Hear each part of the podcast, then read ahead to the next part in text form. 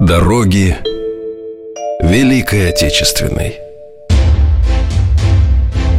От мирных пашин От заводов и фабрик Через линии фронтов и партизанские края Они вели наш народ. 28 миллионам защитников и мирных людей Не было суждено вернуться.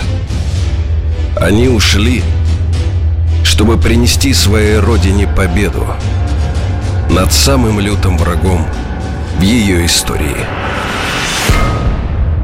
В первые годы войны резко возросла численность юношей и девушек на оборонных предприятиях страны.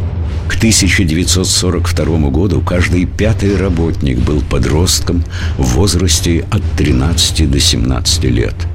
Эти мальчишки и девчонки заменили ушедших на фронт рабочих – на ряде предприятий тяжелой промышленности юношеские трудовые руки выполняли от четверти до половины всех работ.